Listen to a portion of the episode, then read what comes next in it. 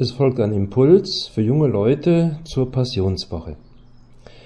Passionssonntag wird der fünfte Sonntag in der Fastenzeit genannt. Ja, mit ihm beginnt ein neuer Abschnitt in der Fastenzeit. Die Kirche fordert nämlich ihre Gläubigen besonders von diesem Tag an bis zum Ende der Karwoche auf, sich an Jesus in seinen letzten Lebenstagen zu erinnern. Leiden Unaussprechliche Leiden waren es aber nun, die der göttliche Heiland auf seinen letzten Leidenswegen überstehen musste. Daher hat dieser Sonntag seinen damaligen Namen Leidenssonntag, Passionssonntag erhalten, und die auf diesen Sonntag folgende Woche erhielt daher den Namen Passionswoche. Leiden. Was bedeutet das für junge Menschen? In unserer jetzigen Situation der Corona-Krise hat man noch bis vor wenigen Wochen gerade junge Menschen bei ausgelassenem Feiern gesehen, bei Corona-Partys, die nun untersagt sind. Junge Menschen denken an das Leben, sind unbesorgt, denken nicht so sehr ans Leiden. Das kann man ihnen nicht verdenken und euch nicht, die ihr jetzt zuhört und diesen Impuls als eine Möglichkeit des Gebetes begreift. Aber auch junge Menschen leiden. Immer mehr junge Menschen leiden unter psychischen Problemen, Depressionen, Angststörungen oder Zwangserkrankungen. Da gibt es viele Gründe für. Man hört noch nicht so viel davon auch nicht von folgenden. Immer mehr junge Menschen zwischen 14 und 34 Jahren sind einer Umfrage zufolge durch digitale Medien gestresst. Wie die Erhebung einer Krankenkasse ergab, stieg der Anteil derer, die sich durch digitale Geräte wie Smartphones gestresst fühlen, binnen einem Jahr von 36 auf 41 Prozent. Gründe dafür, ja, sind viele Ablenkungsmöglichkeiten durch Chats, Videos, Social Media sowie eben auch die ständige Erreichbarkeit. Also junge Menschen ohne einen Anker, ohne eine feste Verankerung, ohne jemanden, der hundertprozentig verlässlich ist. Früher wusste man sich in Gott geborgen, aber heute, ja, der Glaube ist leider vielerorts verdunstet. Viele Menschen verstehen den Ablauf ihres Lebens nicht mehr als etwas, was mit Gott zu tun hat und was sie vor einem Gott zu verantworten haben. Das menschliche Leben gelingt und überhaupt sinnhaft ist, erwarten sie nicht mehr von einem Gott und einer auf ihn bezogenen Religiosität. Und sie erfahren sich nicht unmittelbar als erlösungsbedürftig.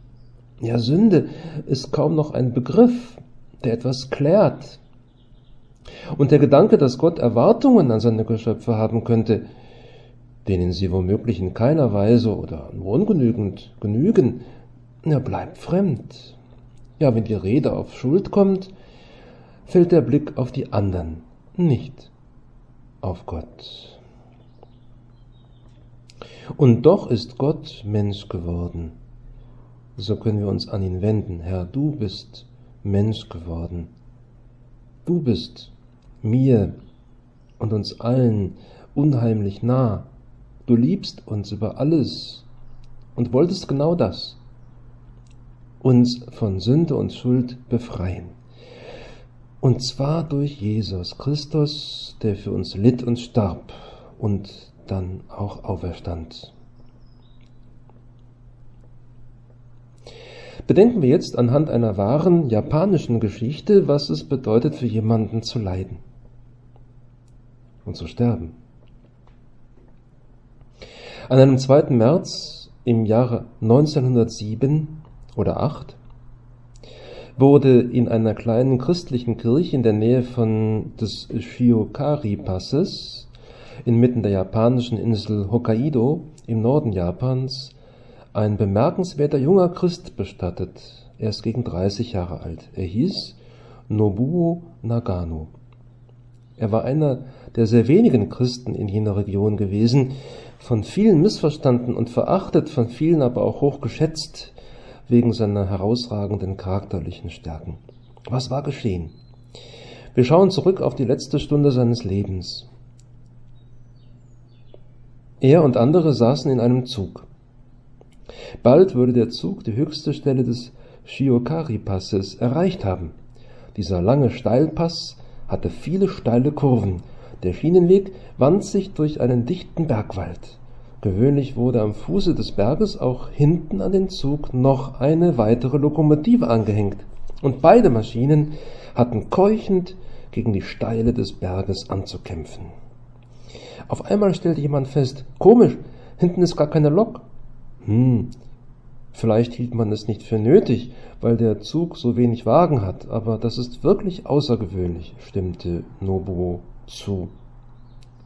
Der Zug fuhr inzwischen so langsam, dass man meinte, er werde jeden Augenblick stehen bleiben.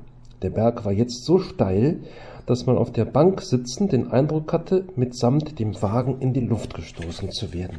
Auf einmal schien der Zug mit einem leichten Ruck stehen zu bleiben. Doch schon im nächsten Augenblick begann er merkwürdigerweise hilflos rückwärts zu rollen.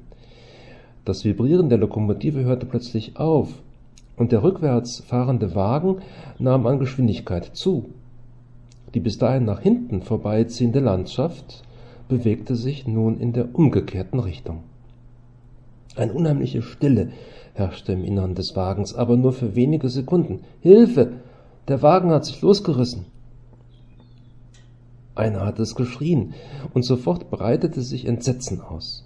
Im Geist sah man sich schon zerschmettert auf dem Grund des Tales liegen. Alle sprangen auf, umklammerten die Banklehnen und starrten stumm vor Entsetzen mit verzerrten Gesichtern dem Abgrund entgegen. Nobuo erkannte die Trage der Situation und begann sofort zu beten. Was immer auch passiert war, die Fahrgäste müssten irgendwie gerettet werden. Mit angehaltenem Atem betete er um Klarheit, was zu tun sei. Da erinnerte er sich plötzlich, dass auf der Plattform hinten am Wagen eine Handbremse sein müsse. Er sprang auf und rief, bitte beruhigen Sie sich, der Wagen wird gleich anhalten. Nobus gewaltige Stimme schallte durch den Wagen. Er sagte zu Mihori, du, kümmere du dich um die Fahrgäste. Und schon war er durch die Türe nach draußen verschwunden. Mit fiebriger Hast ergriff er mit bloßen Händen das eiskalte Rad der Notbremse und begann, es aus Leibeskräften zu drehen. In jener Zeit war an jedem Eisenbahnwagen solch eine Bremse angebracht. Wie ein Lenkrad ragte es vertikal aus der hinteren Plattform. Nobuo achtete nicht auf die an beiden Seiten vorbeirasenden Bäume und Felsen, sondern war nur darauf bedacht, den Wagen so schnell wie möglich zum Halten zu bringen. Der Wagen verminderte zusehends seine Geschwindigkeit. Doch Nobuo drehte weiter. Die Fahrt wurde noch langsamer. Nobuo atmete auf. Wenige Augenblicke und der Wagen würde zum Stillstand kommen. Doch merkwürdig, mehr Bremswirkung war nicht mehr zu erreichen. Nobuo merkte, wie Panik in ihm aufstieg. Er war kein Techniker und kannte sich nicht aus in der Zusammensetzung von Bremsen. Hat er sie verkehrt bedient? War die Bremse defekt? Nobuo wusste es nicht aber auf irgendeine Weise musste der Wagen zum Stillstand gebracht werden. Die entsetzten Gesichter der Frauen und Kinder tauchten wieder vor ihm auf. Ohne Zweifel, wenn jetzt nichts geschah, würden sich die Bremsen wieder lockern und der Wagen würde erneut den Abhang herunterrasen. Er sah auf und merkte, dass der Wagen auf eine steile Kurve zurollte, die kaum noch 50 Meter entfernt war. Wieder begann er wie wild an der Bremse zu drehen, aber ohne Erfolg. Immer näher kam die Kurve auf Nobuo zu. Käme der Wagen ins Rasen, würde es sich bald überschlagen. Und noch einige solch steiler Kurven gab es da unten. Nobuo überlegte, bei der jetzigen Geschwindigkeit könnte mein Körper den Wagen aufhalten. Er schloss die Augen, nahm die Hände vom Bremsrad und ließ seinen Körper vor die rollenden Räder fallen. Mit einem unheimlich knirschenden Geräusch fuhr der Wagen auf Nobus Körper und kam schließlich zum völligen Stillstand.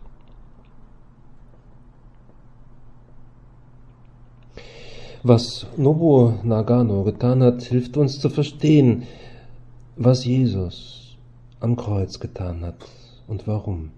Erinnern wir uns, so drückt es der Psalm aus. Denn herabgeschaut hat der Herr aus heiliger Höhe, vom Himmel hat er auf die Erde geblickt, um das Seufzen der Gefangenen zu hören, zu befreien, die dem Tod geweiht sind. Gott sah, was mit uns los war. Mehr noch, schon lange wusste er, was mit uns los sein würde. Er sah voraus, dass sich der Zug der Menschheit von ihm lösen und in den Abgrund rollen würde. Und er hörte das Seufzen der Gefangenen und er entschied sich, etwas zu unternehmen, um die Kinder des Todes zu lösen. Hören wir eine Stelle aus Jesaja, dem 53. Kapitel. Er wurde verachtet und von den Menschen gemieden, ein Mann voller Schmerzen, mit Krankheit vertraut. Wie einer, vor dem man das Gesicht verhüllt, war er verachtet. Wir schätzten ihn nicht. Aber er hat unsere Krankheit getragen und unsere Schmerzen auf sich genommen. Wir meinten, er sei von Gott geschlagen, von ihm getroffen und gebeugt, doch er wurde durchbohrt wegen unserer Vergehen, wegen unserer Sünden zermalmt. Zu unserem Heil lag die Züchtigung auf ihm. Durch seine Wunden sind wir geheilt. Wir hatten uns alle verirrt wie Schafe, jeder ging für sich seinen Weg. Doch der Herr ließ auf ihn treffen die Schuld von uns allen.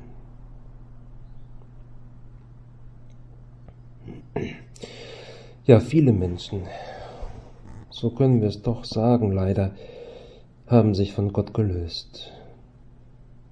Sie wollten ihn nicht mehr. Sie wollen ihn als Glücksbringer, als Nothelfer, als Sicherheitsgarant, aber nicht als Herrn, nicht als Gott, nicht als Schöpfer und schon gar nicht als Richter. Nein, Selbstbestimmung ist die Devise, Unabhängigkeit. Selber fahren aus eigener Kraft. Ja, wir schaffen das schon. Das ist so eine Art Virus. Es wohnt in jedem er wohnt in jedem Menschen, egal wie weit die Krankheit ausgebrochen ist. Dieser Virus, unheimlich ansteckend und heimtückisch, wird Schuld genannt oder Sünde. Es ist eine unheimliche globale Macht, die ja viele Kulturen und Nationen maßgeblich prägt. Es ist so. Die jetzigen Zeiten der Coronavirus-Krise machen es deutlich. Aber auch im Positiven sehen wir etwas. Die Welt wächst wieder mehr zusammen, man hilft sich, man betet. Doch bekehrt man sich? Wir wollen den Herrn jetzt bitten, dass er uns die Kraft gibt, uns zu bekehren. Und alle Menschen. Viele Menschen befinden sich in diesem Zug. Er rollt von Gott weg. Sie fahren nicht nach oben, sondern nach unten. Immer weiter von Gott weg. Das Ende ist dann der Tod nicht nur der körperliche, auch derjenige, der die Trennung von Gott bedeutet. Dieser Zug fährt nach nirgendwo. Jesus, du Herr, hast erschütternde Begriffe geprägt und gesagt. Du sprichst von der äußersten Finsternis, von der Verlorenheit. weg von Gott und damit von seiner Schöpferkraft, seiner Zuwendung, seinem Angesicht, seinem Leben, seiner Liebe, seiner Herrlichkeit, seiner Wirklichkeit.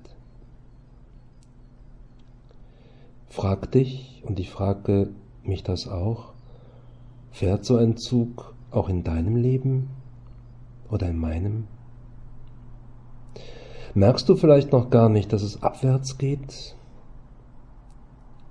ja, der Zug fährt in die falsche Richtung. Das Problem ist die Richtung. Warum?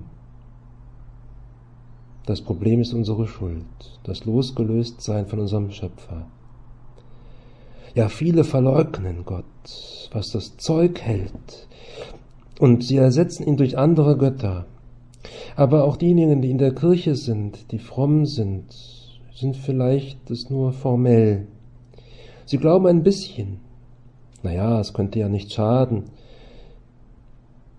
Aber lieben Sie, lieben wir den Herrn wirklich? Ja, in einem solchen Leben ohne Gott, da fehlt die Lokomotive. Man ist allein. Jetzt werden wir sagen, ja, das trifft auf mich aber nicht zu. Und das stimmt sicher auch, zumindest etwas. Aber die Passionswoche bringt auch uns zum Überlegen. Herr, liebe ich dich wirklich? Ist mein Herz voll von dir? Dort, wo Jesus ist, wird der Zug aufgehalten. Er alleine kann ihn bremsen. Wir aber wirken dabei mit. Der gekreuzigte Christus ist der Ort, wo die Macht der Sünde aufgehalten wird. An ihm wird sie zu Schanden und kommt zum Stillstand. Jesus wird an unserer Stelle getroffen, aber es geht weiter. Der gekreuzigte Christus hebt die Sünde auf. Der auferstandene Christus ist die Lokomotive geworden, die uns wieder hochbringt bis wir glücklich bei dem gelandet sind, der uns liebt und geschaffen hat, um dann aber für immer bei ihm zu bleiben. Wenn wir dieser Botschaft Glauben schenken, wenn wir Gott vertrauen, dass sein Sohn Jesus unsere Schuld durch seinen Tod aufgehoben hat und den Wagen unseres Lebens an ihn hängen und an ihm dranbleiben, sind wir gerettet. Das sollen und wollen wir in den nächsten Wochen, in der nächsten Woche besonders und dann in der Karwoche in unserem persönlichen Gebet bedenken. Der heilige Josef Maria hilft uns dabei. Er schreibt im Weg. Versetze dich in die Wunden des gekreuzigten Herrn. Dort wirst du lernen, deine Sinne zu bewachen, dort wirst du inneres Leben führen, Dort wirst du dem Vater unaufhörlich die Schmerzen des Herrn und Mariens darbringen, um deine Schuld und die Schuld aller Menschen abzutragen. In den Wunden Jesu, da ist auch Maria, die Mutter Jesu und unsere Mutter. Maria, lass mich entdecken, wirklich entdecken, was dein Jesus für mich, ja für mich getan hat und hilf mir, ihn von Herzen zu lieben. Amen.